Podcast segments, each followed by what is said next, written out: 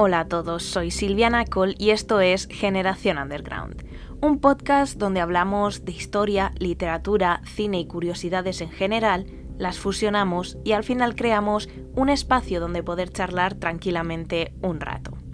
Las últimas semanas he recibido un montón de mensajes de dónde están los nuevos episodios, cuándo los vas a publicar, etcétera, etcétera. Bueno, pues como veo que me has estado echando de menos, aquí estoy otra vez y me encanta volver a ponerme delante del micro y compartir contigo este rato. Obviamente mm, no voy a compartir los motivos por los que he estado fuera, esos me los voy a guardar para mí, pero en ningún momento Generación Underground se iba a quedar huérfano, así que sí o sí iba a volver y qué mejor día para volver que este.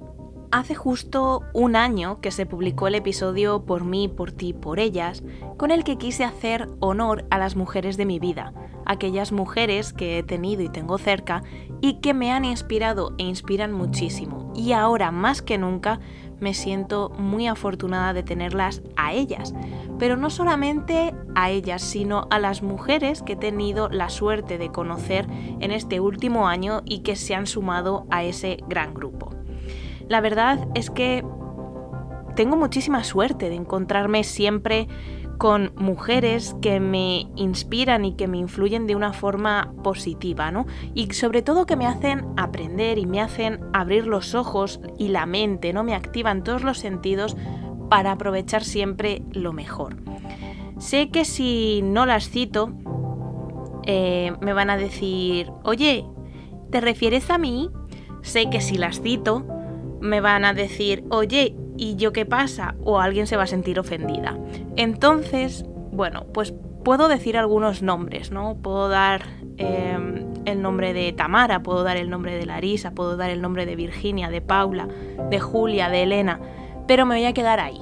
No voy a dar más nombres, no sea que al final termine metiendo la pata y me quieran crujir. Hoy, este Día de la Mujer en concreto, se lo quiero dedicar especialmente a Lucía, a Valentina y a Blanca. Ellas hoy son niñas, son las peques de mi familia, pero mañana dejarán de serlo. Así que, aunque esta historia va también para ti, que ahora me estás escuchando, me vas a permitir esta especial dedicatoria, porque hoy, en este episodio, vamos a contar una historia muy especial. Hace muchísimos siglos había un hombre muy poderoso llamado Constantino.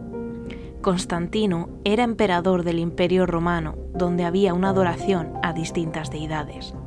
Pero una nueva religión, procedente de Oriente, amenazaba la integridad del imperio. Personas de tierras lejanas habían ido todo el camino a Roma, predicando la palabra de un tal Jesús, del que se decía ser hijo de un único Dios creador. La palabra de estas personas caló fuerte entre los habitantes de Roma, donde se sucedieron unas revueltas muy sangrientas. Constantino, con miedo de perder poder y ver reducido su imperio, decidió convocar el concilio de Nicea, de donde salió un nuevo orden, no solo imperial, sino mundial. Constantino hizo del cristianismo la religión del imperio, y ésta se fue esparciendo por cada recoveco. Con el paso de los siglos, las palabras se fueron perdiendo y el discurso original que formaba se transformó en otro completamente diferente. El dogma pasó a ser la ley por la que la sociedad se movía. Los hombres eran educados de una forma y las mujeres de otra. Los hombres pasaron a ser grandes protagonistas y las mujeres se quedaron en la sombra, sin voz, sin votos y sin derechos, pasando a ser un objeto más, la sociedad cada vez se fue haciendo más y más estricta, hasta que las plagas empezaron a acechar a Europa por todas partes. Entonces ahí sí las mujeres entraron en la ecuación. El mito de que unas mujeres muy poderosas enviadas por el diablo, que se movían entre todos como cualquier otro ciudadano, era muy fuerte.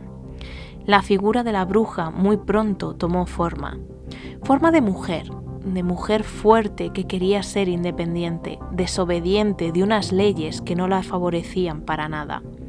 Mujer que amaba a otras mujeres, pero se había tenido que casar por la fuerza. Y durante mucho tiempo, la mujer fue perseguida y cazada, torturada y asesinada, habiendo hasta libros sobre cómo identificar y juzgar una bruja.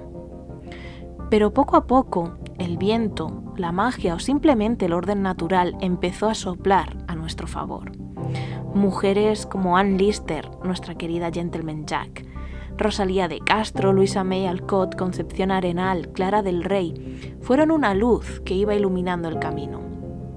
Así, las sufragistas, mujeres muy peleonas que exigieron la igualdad de derechos entre hombres y mujeres, consiguieron que en aquellos países donde había algo parecido a una democracia, las mujeres también fueran recuperando sus derechos. Y aunque hoy queda mucho por luchar, hoy estamos mejor que antes. Pero no debemos olvidar de dónde venimos, todo lo que las generaciones pasadas lucharon, si queremos saber a dónde vamos. Así que quiero recordar las últimas palabras que dejó escritas Sophie Scholl antes de ser asesinada con tan solo 22 años. Una pequeña vela arde de la misma forma que lo hacen las llamas de una antorcha. Yo elijo mi propia forma de arder. Así que a Lucía, a Valentina y a Blanca, y a ti que estás escuchando, os digo lo que dijo Sophie. Elegid vuestra propia forma de arder. Así terminamos este episodio del Día de la Mujer y de Reencuentro. Espero que te haya gustado y nos vemos muy pronto en el próximo episodio. Un abrazo.